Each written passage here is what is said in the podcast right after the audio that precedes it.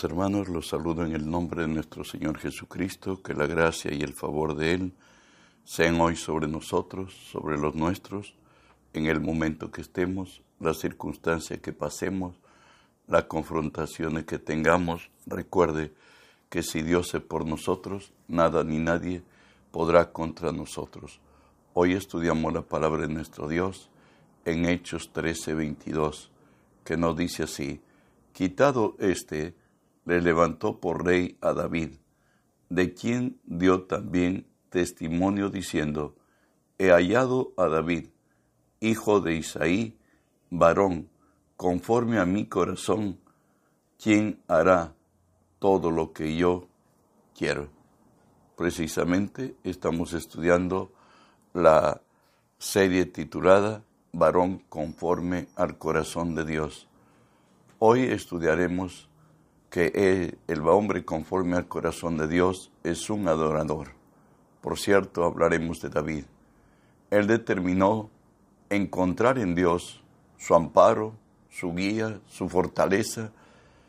Eh, en otras, se enamoró de Dios, como deja entender el Salmo 63, 1 y 2, que dice, Dios, Dios mío eres tú, de madrugada te buscaré mi alma tiene sed de ti, mi carne te anhela en tierra seca y árida, donde no hay aguas, para ver tu poder y tu gloria, así como te he mirado en el santuario.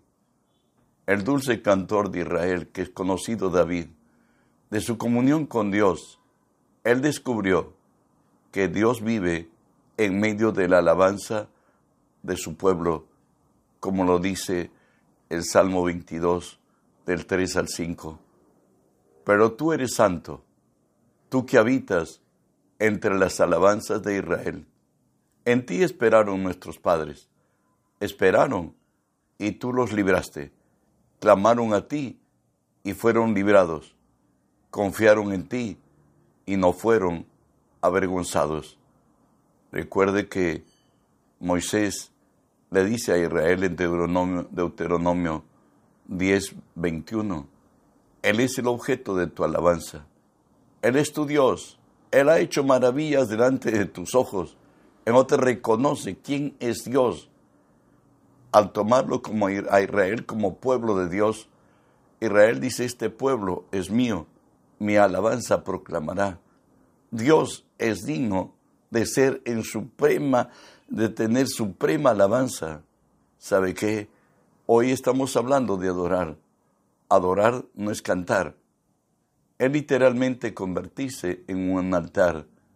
Es venir ante Él con hambre y sed de encontrarse con Él.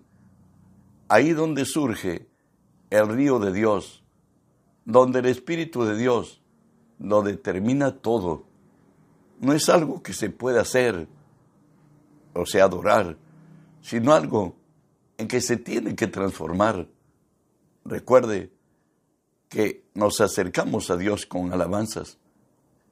En Ezequiel 47 nos habla del río de Dios y aquel río donde en un principio empezó a entrar al río pues ordenado por Dios Ezequiel, de pronto dice que le daba en los tobillos, luego le daba en las pantorrillas, luego hasta la cintura, y luego ya el río tenía el control de él. A eso es lo que nos llama la alabanza para Dios. Como dijimos, no es algo que se puede hacer, sino es algo en que uno se tiene que transformar, no con cánticos de, un, de algún compositor, es el fluir de los mismos cielos en y a través de los labios de, en respuesta a su manifiesta gloria, al encontrarnos rendidos en plena exaltación gloriosa al que vive por siempre, estando en esa expectación de gloria, rendiéndole a Dios adoración, sucede en lo que hemos llamado, empieza a fluir los mismos cielos en y a través de nuestros labios en respuesta de su manifiesta gloria, adorar, no es enumerar los atributos de Dios, no es hacer meras declaraciones, por cierto, de, quién, de lo que Dios es, de quién es Él, sino adorar. Es un espíritu del creyente despertado y levantado a nuevos niveles de mayor experiencia con Dios, quien al penetrar los ámbitos de su gloria en reverencia, admiración y exaltación, glorifica la grandeza del santo, sabio, creador perfecto y la majestad de Dios manifiesta como Padre, Rey y Señor.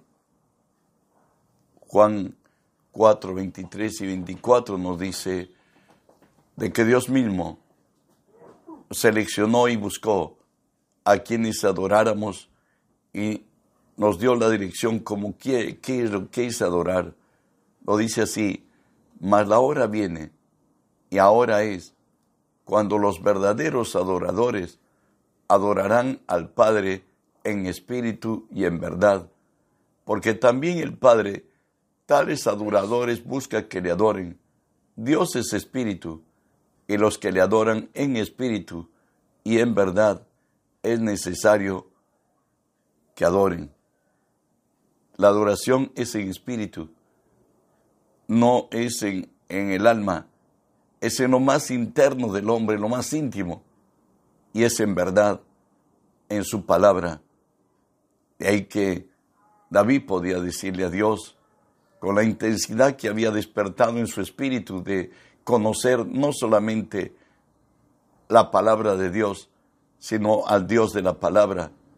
David podía decir, Dios, Dios mío eres tú, de madrugada te buscaré, mi alma tiene sed de ti, mi carne te anhela. En tierra seca y árida, donde no hay aguas, para ver tu poder y tu gloria, así como te he mirado en el santuario. Es tener realmente la revelación de la gloria de Dios a nuestro espíritu y contar sus maravillas. ¿En qué consiste esto? ¿Cuál es la manera más efectiva de adorar? Lo encontramos en el Salmo 100, verso 4. Eso es todo lo que se hace, pero hablamos. Entrad por sus puertas con acción de gracias, por sus atrios con alabanza, alabarle, bendecir su nombre. ¿Sabes? Adorar es tener comunión íntima, es fundirse con Dios, es hacerse uno con Él a través de la acción de gracias y la alabanza. Nos conducimos a la presencia de Dios Así alcanzamos contemplar su, su gloria, su reino, rendidos totalmente ante Él, inclinados, bajando la cabeza, con los brazos extendidos, aún con el rostro en tierra, es decir, una total rendición de la carne. Venimos con acción de gracias y alabanzas. Cuando éstas alcanzan su grado máximo, su punto de ebullición, ebullición, es donde los cielos y la tierra se juntan. El alma humana se va acallando. Por cierto, ya no es nuestra razón. Y es despertado nuestro hombre interior, nuestro espíritu, quien por medio de la sangre del Cordero llega a contemplar la gloria de Dios al Señor Rey de Gloria, al cielo, su trono, donde interactuamos con Dios, los ángeles, o si Dios nos muestra los demonios, como resultado somos transformados a mayor gloria. Los pasos que he hablado están sustentados en Hebreos 4:16 nos dice, acerquémonos pues confiadamente al trono de la gracia, para alcanzar gracia y hallar gracia para el oportuno socorro. Recuerda que hoy ya no somos ni extranjeros, no somos advenedizos, somos conciudadanos de los santos, somos miembros de la familia de Dios. La palabra nos exhorta, no que nuestra competencia provenga de nosotros, sino proviene de Dios. Obra como hijo de Dios, como el hijo que se acerca a su padre. Hebreos 10, 19 y 20 nos dice así. Así que hermanos, teniendo libertad para entrar en el lugar santísimo por la sangre de Jesucristo, por el camino nuevo y vivo que Él nos abrió a través del, del velo, esto es de su carne. Recuerde que para orar siempre nos dijo el Señor que todo oremos en el nombre de Jesús, pero para entrar a la presencia de Dios, al lugar santísimo, se entra por la sangre de Jesús. Tenemos que confesar que la sangre de Jesús está sobre nosotros y que por esa sangre tenemos acceso al lugar santísimo, porque por aquella sangre hemos sido santificados, hemos sido justificados, hemos sido limpiados, somos hijos de Dios. Ya tenemos, no tenemos enemistad con Dios. Hoy Dios es nuestro Padre. Aún nuestra conciencia está liberada de obras muertas y venimos a Dios, como lo dice el salmista en el Salmo 131.2. En verdad, me he comportado y he acallado mi alma como un niño destetado de su madre como un niño destetado está mi alma. tiene nuestra actitud de ser como un niño quebrantado y necesitado, como que recién le quitaron del pecho de su madre, que tiene necesidad, está quebrantado, pero está necesitado de beber, como nos dice el Salmo 42, como el siervo brama por las corrientes de las aguas, así clama por ti oh Dios, el alma mía. Mi alma tiene sed de Dios, del Dios vivo. ¿Cuándo vendré y me presentaré delante de Dios? Tenemos que tener sed de Dios, de que Él nos hable, de que Él se muestre, de que Él se haga real a, a nuestro espíritu y podamos tener comunión con Él. ¿Cómo debemos hacerlo? para empezar verdaderamente a adorar, como nos decía Juan 4:24, que Dios es espíritu y los que le adoran en espíritu y en verdad es necesario que le adoren.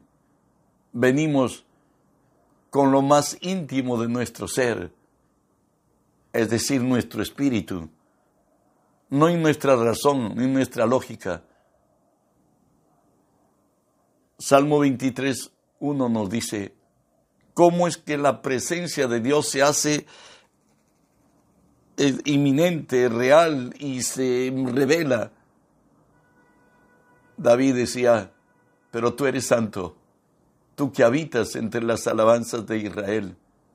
El alabar a Dios es como el imán que atrae la presencia de Dios y que Dios está ahí y podemos sentirlo y puede, nuestro espíritu puede percibir que Él está ahí. ¿Cómo lo hacemos? Con alabanzas que exaltan a Dios como suprema autoridad del universo, como amo y Señor. Palabras de adoración previstas en su palabra, presentadas por los ángeles en suprema adoración ante nuestro Dios. ¿Se acuerdan aquel día que Isaías subió a adorar, en Isaías 6 estoy hablando, al templo de Dios a recordar un aniversario de la muerte del rey Usías. Una visión le mostró un trono alto y sublime. El que se sentaba en el trono llenaba sus faldas todo el templo. Y ángeles que estaban cubiertos sus cabezas, sus pies eran querubines que decían santo, santo, santo es el Señor. También encontramos en Apocalipsis 4, cuando los cuatro seres vivientes le rinden adoración a Dios. La palabra de adoración manifiesta, tenemos santo, santo, santo es el Señor, el que es, el que era, el que ha de venir, el Todopoderoso Otra palabra de adoración es Osana, Osana, cuando Cristo vino a la tierra. Los ángeles cantaban y decían en adoración, Osana, Osana, bendito el que viene en el nombre del Señor. Aleluya, es una palabra de adoración. Decirle a Dios que le amas, pero con la intensidad de tu corazón, es adorarle. También nos dice Jeremías 29:13, me buscaréis y me hallaréis, porque me buscaréis con todo vuestro corazón. Recuerda, no es la mecánica, es la intencionalidad con la cual nos acercamos.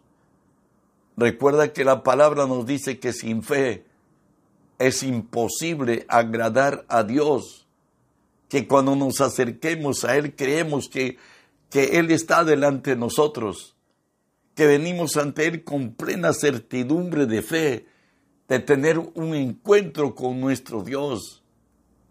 Y allí, estando en su presencia, nos diría, el Salmo 103, bendice, oh alma mía, Jehová, y bendiga todo mi ser su santo nombre. Nuestro ser completo rendido ante la majestad de las alturas, extendiendo nuestros brazos hacia el cielo, doblando nuestra cabeza ante la majestad del Señor adorando y bendiciendo su excelso nombre, con plena libertad, sin ningún prejuicio, rendimos, rendidos al obrar del Espíritu en nosotros, pues está escrito en 2 Corintios 3, porque el Señor es el Espíritu, y donde está el Espíritu de Dios, allí hay libertad.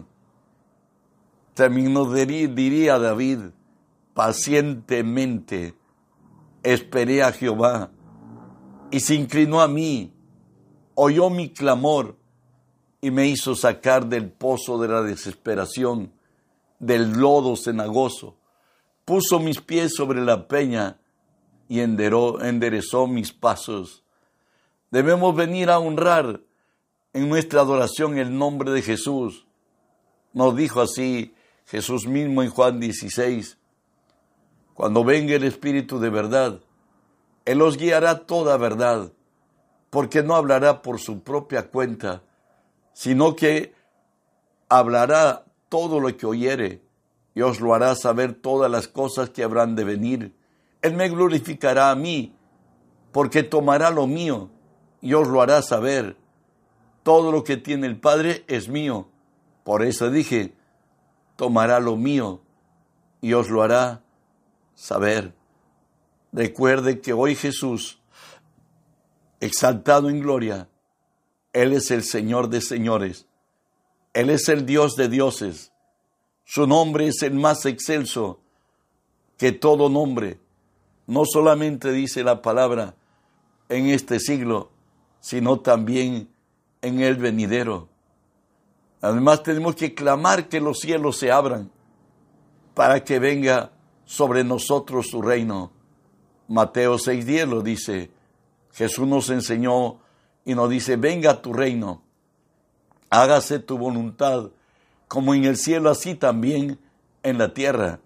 En otras, que el mundo espiritual se haga real a nuestro espíritu. Eso es lo que le estamos diciendo a Dios cuando le decimos, hágase tu voluntad, que se abran los cielos, que pueda, Señor Dios, tener comunión espiritual contigo. Recuerden que en Efesios 1 nos dice así, dándonos a conocer el misterio de su voluntad, según su beneplácito, el cual se había propuesto en sí mismo de reunir todas las cosas en Cristo, en la dispensación del cumplimiento de los tiempos, así los que están en los cielos como los que están en la tierra. El que se une al Señor nos dice, hoy es un, espíritu, es con Él. Estamos sin capacidad de ver, oír y entender en el espíritu. Como los días que Eliseo le decía a Jesse cuando aquella mañana se levanta y le dice que toda la montaña, todo el cerro está lleno del ejército de los asirios que lo rodean. Y él le decía, le da la noticia a Eliseo, y Eliseo le dice, mucho más son nosotros que ellos. Y en su curiosidad o su falta de razón, Eliseo hizo, hizo esto. Segunda Corintios 6, segunda Reyes 6, 17. Y oró Eliseo y dijo, te ruego Jehová que abras los ojos para que vea. Entonces Jehová abrió los ojos del criado y miró, y aquí que el monte estaba yendo de gente de, calle, de, de gente de a caballo y de carros de fuego alrededor de Eliseo. En el mundo espiritual está toda la gloria de Dios manifiesta y aún en el mundo de las tinieblas también, pero lo que Dios quiera mostrarte, eso lo hará. Por ello le pedimos a Dios que abra nuestros ojos espirituales, que abra nuestros oídos espirituales, que dé a nuestro corazón la capacidad de entender. Tenemos que pedir al Espíritu Santo que despierte nuestro espíritu para que sea levantado a nuevos niveles de experiencia con Dios, con su poder. ¿Sabe que La resultante de haber nacido de nuevo, hemos nacido de Dios, es tener su misma naturaleza, ser un espíritu con el Señor, tener vida espiritual, como lo dice Juan 1, 12 y 13, mas a todos los que le recibieron, a los que creen en su nombre, le dio potestad de ser hechos hijos de Dios, los cuales no son engendrados de voluntad de carne, ni de voluntad de varón, sino de Dios. ¿Sabe qué? Al servir a Cristo como Señor y Salvador, la palabra nos dice que el que se une al Señor, un espíritu es con Él. Según de Corintios 3, 17, cuando suceda que el mundo espiritual se haga real a tu espíritu, nos dice así, por tanto, nosotros todos mirando a cara descubierta, como en un espejo la gloria del Señor, somos transformados de gloria en gloria en una misma imagen como por el Espíritu de Dios que tengamos una experiencia espiritual, donde el mundo espiritual se haga real a nuestro, a nuestro espíritu, habremos encontrado lo que la palabra dice, ser transformados de gloria en gloria. ¿Sabes? Dios lo ha dispuesto todo. Él te eligió a ti, a mí y a quien hemos nacido del Espíritu de Dios y somos hijos de Dios para que adoremos y adorar es tener comunión con Dios. Adorar es que el mundo espiritual se haga real al mundo natural. Reenvíe este mensaje, otros esperan de esta gracia. Bendiciones.